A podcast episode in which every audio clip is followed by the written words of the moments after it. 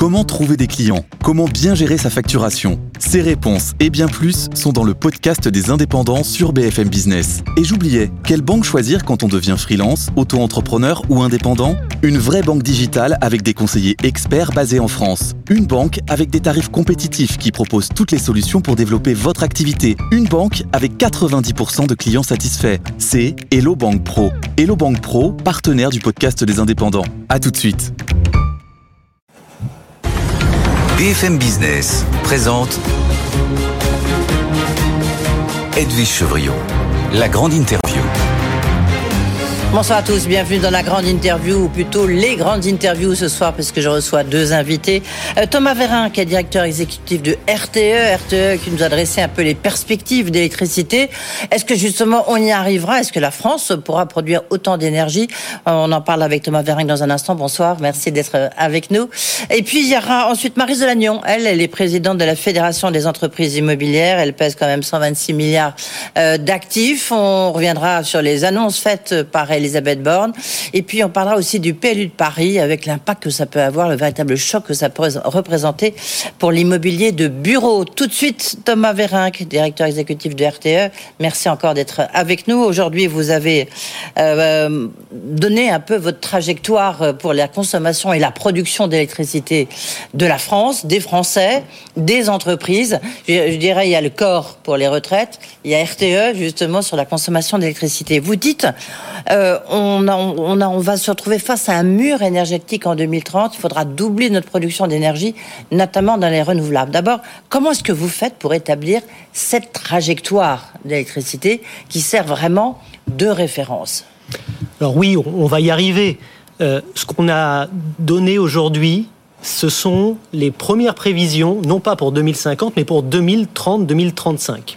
Alors le fait que la consommation d'électricité va augmenter à cette échéance, on le savait. C'est pas un scoop. Il y a deux ans, on avait déjà dit que pour aller vers la neutralité carbone, il faudrait électrifier et que donc l'électricité, la consommation augmenterait. Mais là, on a deux rendez-vous spécifiques euh, très ambitieux. Le premier, c'est d'atteindre dès 2030 une réduction de 55% de nos émissions. C'est le nouvel objectif européen. Ça s'appelle Fit for 55. Et puis le deuxième, c'est de réindustrialiser le pays. Et là, après la guerre en Ukraine, avec les crises géopolitiques, ça devient un impératif important. Et si jamais on prend ces deux objectifs, alors on est dans le haut de nos prévisions, il y a un certain nombre de choses qu'il faut faire avant, il faut anticiper, il faut accélérer. Donc la consommation d'électricité, elle va augmenter bien plus rapidement que prévu. En tous les cas, ce sont vos, euh, vos prévisions. Alors, comment fait-on? Est-ce que la France pourra produire assez d'électricité? Oh, Il y, a un chemin hein, pour y arriver. En fait, on est, d'ailleurs, on est dans le haut de trajectoire qu'on avait déjà euh, anticipé euh, il y a deux ans. Comment on peut y arriver? Il y a quatre leviers. L'efficacité énergétique, c'est continuer à faire du progrès dans les appareils de la vie de tous les jours et c'est rénover les bâtiments, si possible, en ciblant et puis en n'ayant pas uniquement une action quantitative mais qualitative. Quand on rénove des bâtiments, il faut bien le faire, c'est ça qui est efficace. On voit que c'est difficile. Impact notamment sur le logement. Voilà. Ah, c'est clairement euh, pas une sinécure, mais c'est incontournable dans l'équation. Le deuxième levier, c'est la sobriété. Aujourd'hui, la sobriété, c'est plus optionnel. Alors, on pourrait y revenir dans la sobriété, il y a beaucoup de choses différentes entre les gestes du quotidien et les changements de modèle de société. Est-ce que vous avez évalué, chiffré justement ces différents... L'efficacité, ça pourrait rapporter, entre guillemets, Combien? Environ 100, environ 100 TWh, sachant qu'aujourd'hui on en consomme 460 et que dans 10-15 ans, on serait entre 580 et 640 TWh. Vous voyez, l'efficacité énergétique, c'est un gros levier. D'accord. La sobriété, entre 40 et 60 TWh. Là encore, il y a des choses qui sont possibles à courte échéance en sobriété. On l'a vu cet hiver, baisser le chauffage à 19 degrés, faire attention aux lumières, ça marche bien, mais pour aller plus loin en matière de sobriété, c'est des changements de mode de vie et de modèle de société, c'est quand même plus difficile. Après, on a les leviers sur la production. Alors sur la production, on a le parc nucléaire. Le levier sur le parc nucléaire d'ici 2030-2035, c'est pas de construire des nouveaux réacteurs parce que ceux qu'on décide aujourd'hui, ils entreront en service à partir de 2035 au mieux. Donc, c'est d'augmenter la disponibilité des réacteurs actuels donc ceux qui, qui, sont construits depuis les années 70, 80, 90. Donc c'est réussir ce programme de prolongation de la durée de vie. Ben oui, mais enfin là, là c'est ainsi, il y a ainsi euh, Thomas Vérin, il y a un mais plutôt un gros mais. Oui. Parce que un, euh, d'abord on a bien vu qu'il y avait des, euh, même si maintenant ça y est, c'est à peu près Luc Raymond, le nouveau patron d'EDF, a réussi à refaire que les réacteurs remarchent. Là, on arrive dans la période des visites décennales et donc d'ici 2031, il y aura une dizaine de réacteurs qui vont être à l'arrêt. Oui, ben on est prudent. On est prudent parce qu'en fait, on a considéré que la production du parc nucléaire ne reviendrait pas à celle d'il y a 5 ans ou 10 ans. Notre hypothèse de référence, c'est 350 TWh plus auquel il faudra ajouter Flamanville. C'est objectivement une hypothèse prudente. Le parc nucléaire français, il produisait 400 TWh, voire plus avant. Donc on a déjà intégré cette prudence. Si on peut faire mieux, si on peut retrouver les niveaux de disponibilité d'il y a 5 ans, bah, ce sera de l'électricité en plus. Donc ça, c'est sur le, troisième levier, sur le nucléaire. Et puis le quatrième, ah, ce sont les renouvelables. Sur les renouvelables. On fait une soustraction en vous écoutant. sur les renouvelables, bah, on est à 120 TWh de production renouvelable.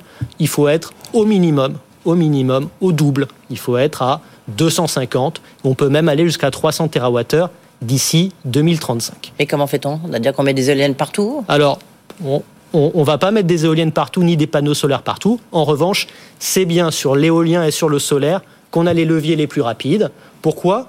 Parce que d'ici 2030, donc le nucléaire, le nouveau réacteur, c'est plus tard, même les parcs éoliens offshore, ceux qu'on déciderait aujourd'hui, ils entreront en service entre 2030 et 2035. Donc les leviers les plus rapides. On va pas y arriver, comme vous dites. C'est l'éolien et le solaire, mais si, parce qu'en L'éolien terrestre en plus, c'est ça que vous dites. En fait, quand on regarde ce cette augmentation, elle correspond déjà à des pratiques qui sont observées en Europe, et je parle même pas de l'Allemagne. Hein. On n'a même pas besoin de se mettre au niveau de l'Allemagne pour y arriver. Et par contre, tous les pays européens vont faire le même type de transition dans les prochaines années.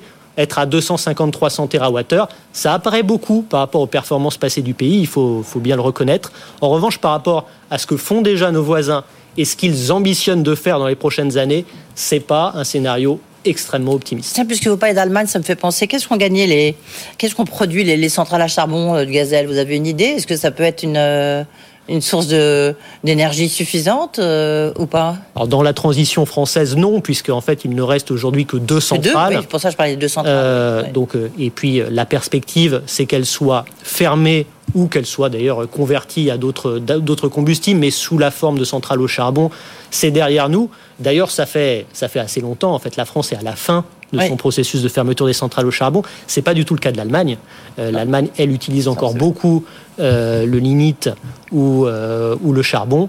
Et ça va rester le cas au moins jusqu'en 2030. La transition allemande, elle utilise plus de charbon que la transition française. C'est un fait bien connu. Euh, une question, je, vous la posais là juste avant que vous rentriez en studio. Thomas Vérinck, est-ce que vous avez une idée de finalement qui a gagné beaucoup d'argent euh, sur les producteurs, et distributeurs d'énergie?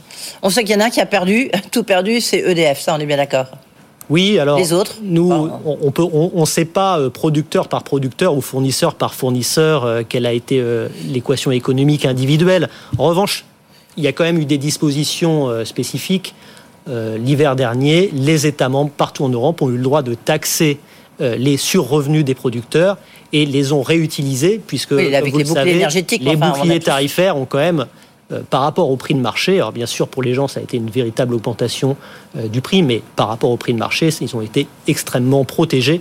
Et donc il y a eu euh, quand même une ponction des revenus des, des, producteurs vers l'État pour le, bouclier tarifaire. Vous vous prononcez pas du reste sur la, fin de la reine, enfin la fin, on n'y est pas hein, évidemment, mais certains le demandent. Est-ce que vous y êtes favorable? Est-ce que ça rentre dans, dans, dans votre trajectoire? Non, ce qui rentre dans notre trajectoire, c'est pas la reine ou pas la reine. En revanche, ce qui est certain, c'est que quand on regarde les économies, euh, le mix français, il reste aujourd'hui compétitif par rapport à ses, à ses voisins. Donc on a deux enjeux. Premier enjeu, il faut qu'il reste compétitif. Pour ça, on a besoin que les centrales nucléaires produisent et on a besoin que nos choix sur les renouvelables soient des choix vers des filières qui sont elles-mêmes compétitives. Donc, par exemple, quand on fait l'éolien en mer aujourd'hui, vous avez vu les résultats du dernier appel d'offres, c'est très, très, très compétitif. Donc, premier enjeu, rester compétitif. Deuxième enjeu, être capable de transférer cette compétitivité aux utilisateurs. C'est pour ça que la réforme en cours de discussion aujourd'hui euh, au niveau européen la réforme des marchés est absolument capitale, cruciale pour la France, parce que nous avons une structure très atypique, avec ce parc nucléaire qui fait 70% de notre production.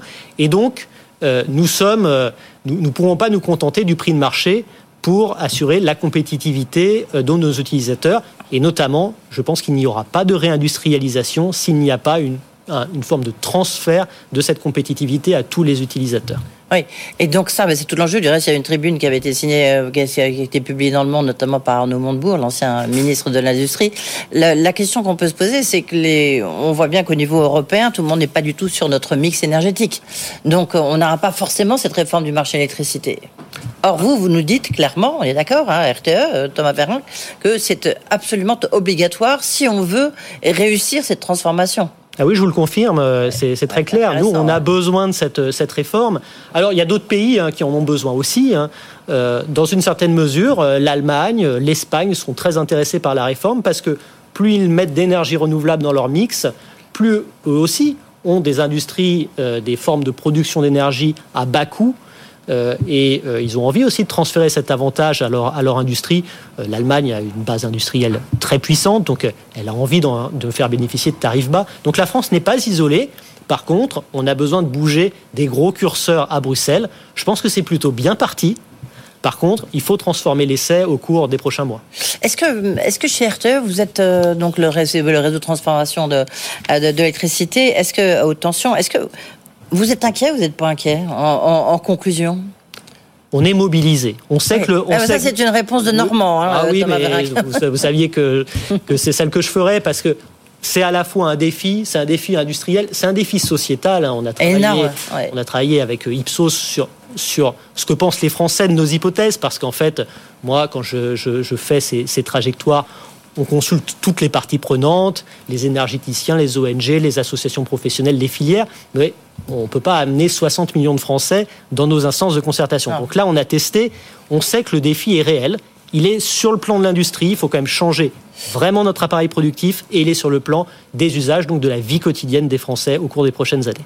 Merci beaucoup d'être venu nous voir, Thomas Varinck, directeur exécutif d'RTE. Et je vous conseille à tous d'aller voir euh, votre rapport euh, sur votre site euh, qui est disponible, parce qu'on voit tout l'enjeu que ça a pour notre économie française et puis pour nous citoyens. Merci, Merci à vous. Beaucoup. Merci.